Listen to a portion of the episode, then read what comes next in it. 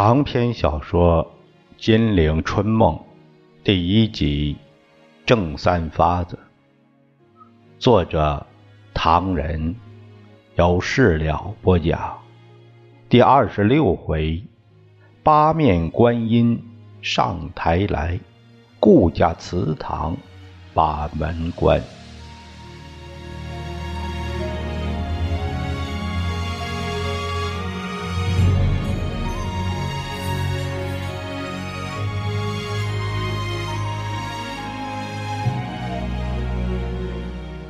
咱们书接上回，却说紧跟着民国十五年三月二十日中山事件之后，五月十五日，在蒋介石布置下召开了国民党二中全会。在这个会议中，蒋介石提出了整理党务案，非通过不可。是不是要听听各方面的反应呢？王精卫软弱的接近于央求，兹事体大，影响所及，恐怕恐怕没有什么可以顾虑。蒋介石鼻孔的笑笑，哼，对于党政大权，我决定要逐渐设法收回。主席是不是对苏俄有顾虑啊？这一点我早已冷眼观察了好几年。苏俄帮助我们打军阀，帮助我们革命是真的。今年他们第一次交给主席四十五万卢布作为编练新军的费用，又从海参崴运来一批价值五十六万四千卢布的子弹。年底还有十五架飞机要运来，去年还运来八千支枪械。你知道就好。王精卫苦笑着说：“人家这样帮助我们，你还该记得中山先生还借过苏俄一千万元，成立了中央银行。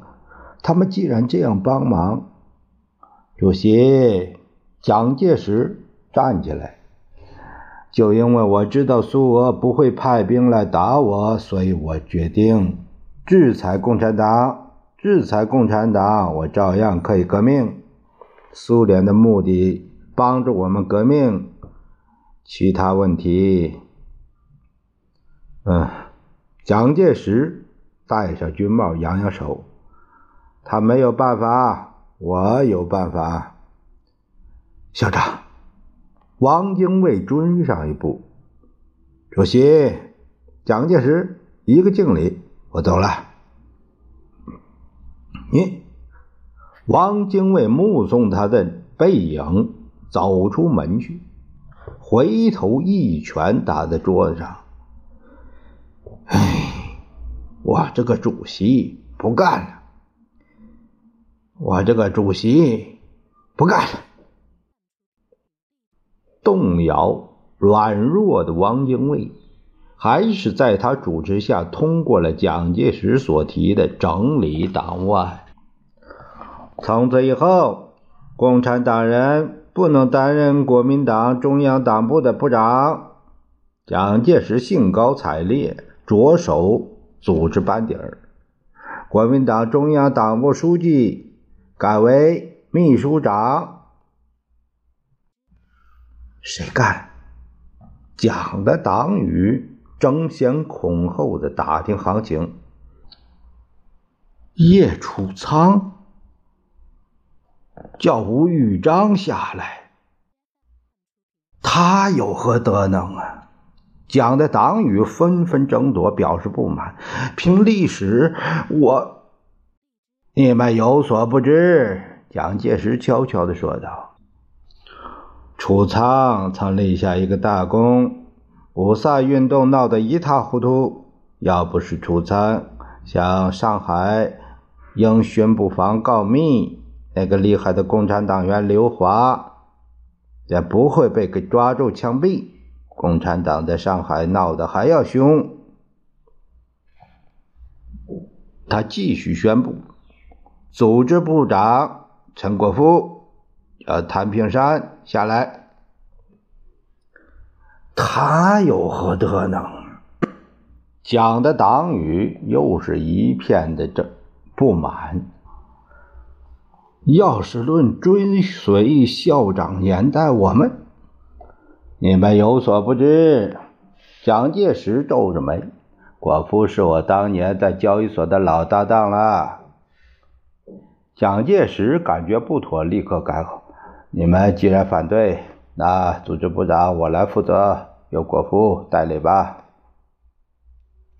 宣传部长顾梦渔，呃，呃，毛泽东下来，他有何德能？蒋的党羽又纷纷的表示不满。顾梦渔一向捧的是段祺瑞呀，谁不知道段祺瑞是个什么东西？你们少啰嗦！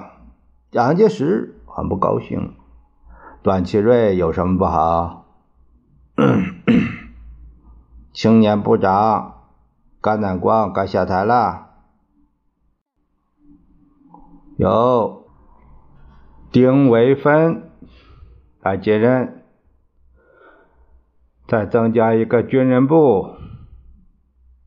除了我，还有谁啊？我来做军人部的部长。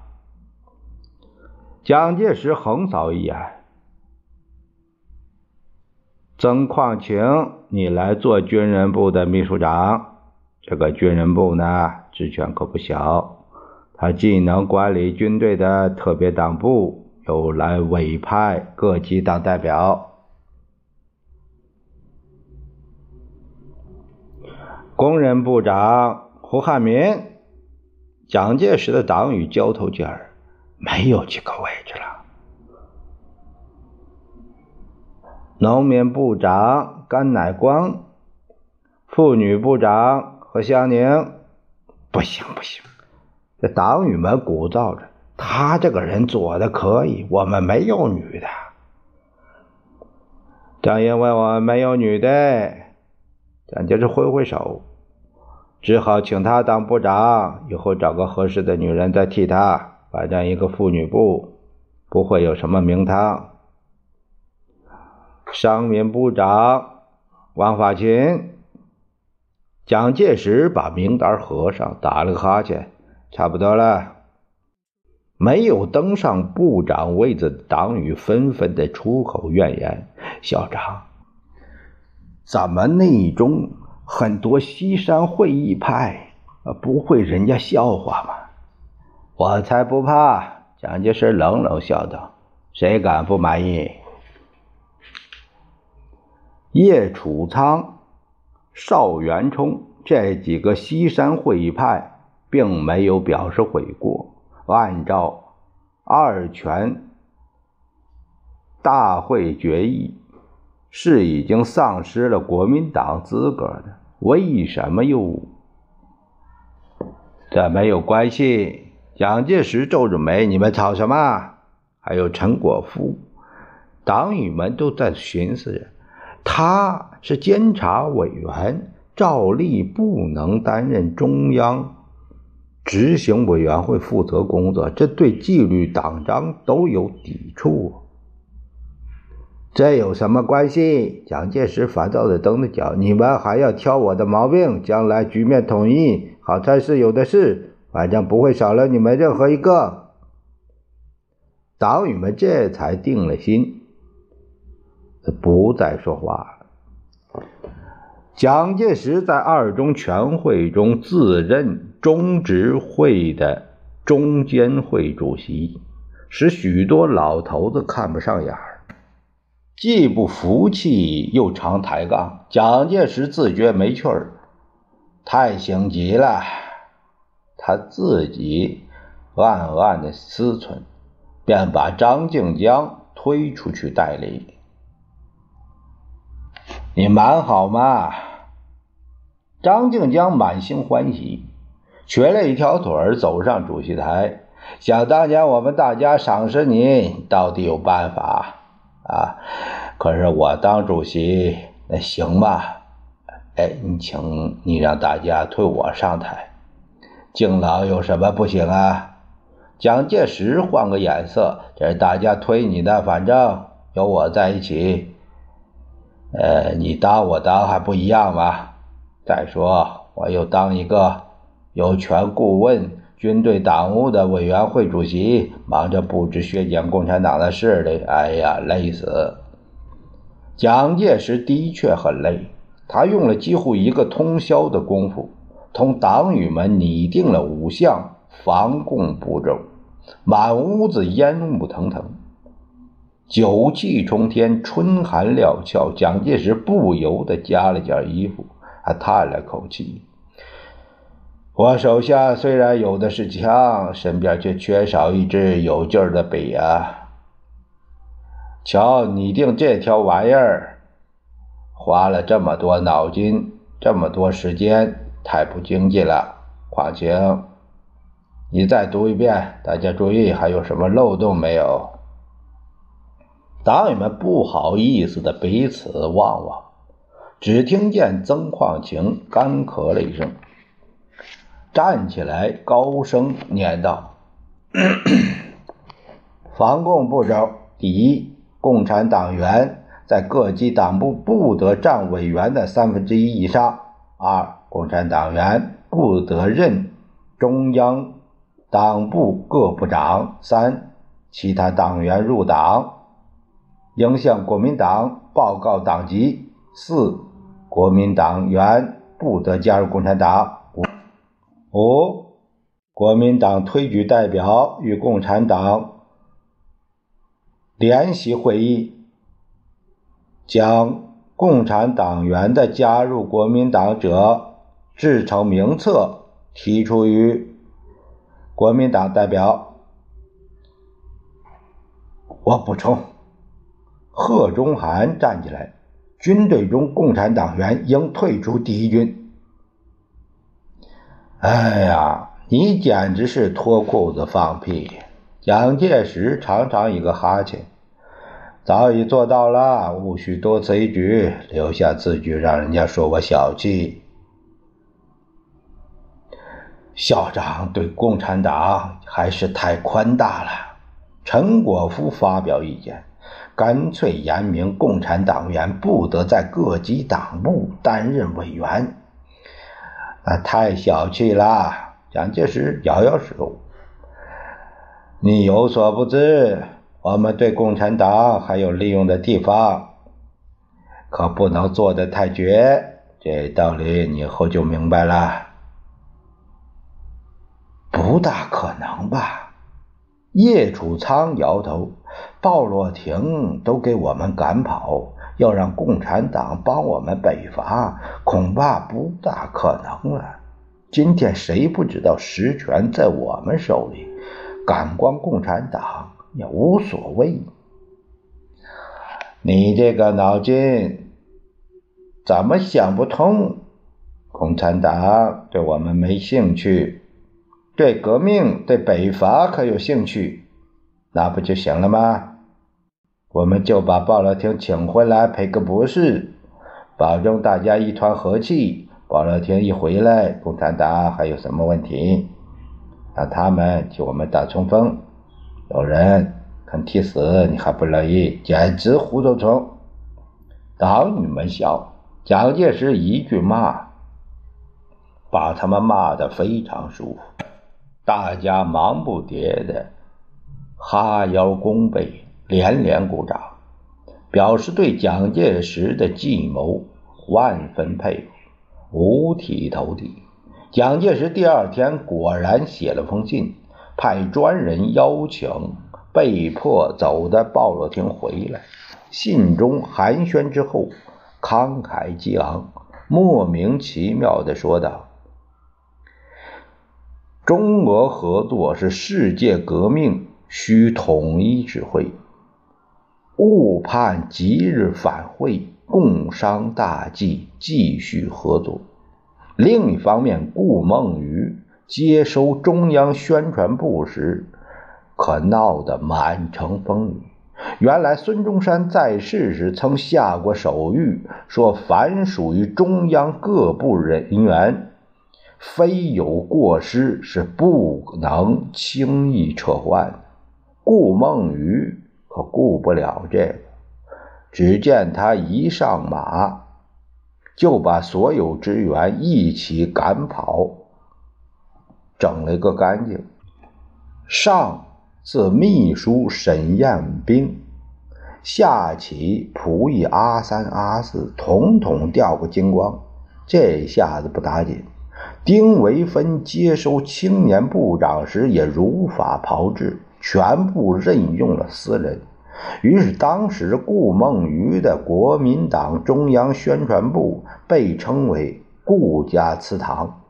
也有人称整个中央党部叫蒋家祠堂，那几块神主牌，没料到竟是国民党全部官僚化的开山祖宗。中央全会后，假左派汪精卫深感大势已去，无法控制局面。中山舰事件惊人的政变中，竟然未能御闻，而且自己还在监视之列，这一气非同小可，愤而辞职。午夜间便启程到法国欣赏巴黎铁塔、法国美女去了。不送不送！蒋介石哈哈大笑，算你走的漂亮。可是谁？替你这个角色呢，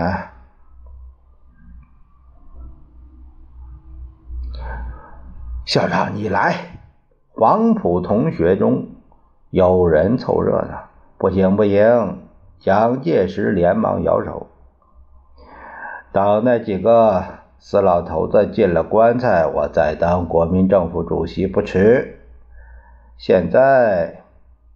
他思索了良久，再找一个无所谓的老家伙才好。嗯，有了，让谭延闿过个瘾吧。反正他是个有名的好好先生，外号八面观音嘛。可是这个观音只能拜我，我可不会去拜他。于是谭延闿除了八面观音的头衔之外，还多了一个名堂，叫。国民政府代理主席，可是，在二中全会闹得鸡飞狗跳的这当，半中间却少了个柳亚子。柳亚子是个中央监察委员，同时又兼江苏省党部常委员兼宣传部长。他邀了几个知心朋友在广州吃过一顿饭，借着三分酒意，就在饭馆的桌子上痛骂：“我瞧不起姓蒋的那副专横无理的脸孔，我也不满意共产党人对蒋介石这个样子迁就忍耐。套句广东话，简直离了谱！这种革命，老子没办法。”回家抱孩子去。于是，柳亚子一气之下，只开了两天会，呃，中途退出，回到上海家里，杜门谢客，足足有三四个月没跨出大门一步，连江苏省党部也不到。这个傻瓜，蒋介石笑了。只要有位子，我不怕没人派。让柳亚子自己放弃权力算了。说着，他把面孔一板，可是对外不许乱说一通。不管柳亚子是不是共产党，只要他有一股子牛劲儿替我革命，我都欢迎。哎，你这样做的很对。张静江夸赞：“目前绝对不能让共产党太下不了台。你知道，我们江浙势力在广东并不巩固，而且我们还要利用工农的力量，苏俄的帮助，在中国创造一个新的局面，还要北伐呀！瑞迪，蒋介石在五月以后暂时停止了对左派的制裁，回过头来大叫大喊，只听见他在全体党代表会上演讲道。如要杀共产党，无异于自杀。只听见他在高级政治训练班词中说道：“CP 分子，也就是共产党，CP 分子退出了军队。如果永远不加入进去，总会使军队减少力量。”他在第三次劳动大会上演讲到：“工农。”能来革命，这个革命才能成功。我们此时没有更加巩固工农兵的联合阵线。蒋介石更不怕肉麻，大声疾呼：“中国革命需要受第三国际指导。”反共闻名的戴季陶在广州，在苏联顾问鲍罗廷回到广州之后。竟称鲍罗廷叫上父。蒋介石以及师友们一会儿又左起来了，这正是开口叫上父，肉麻当有趣。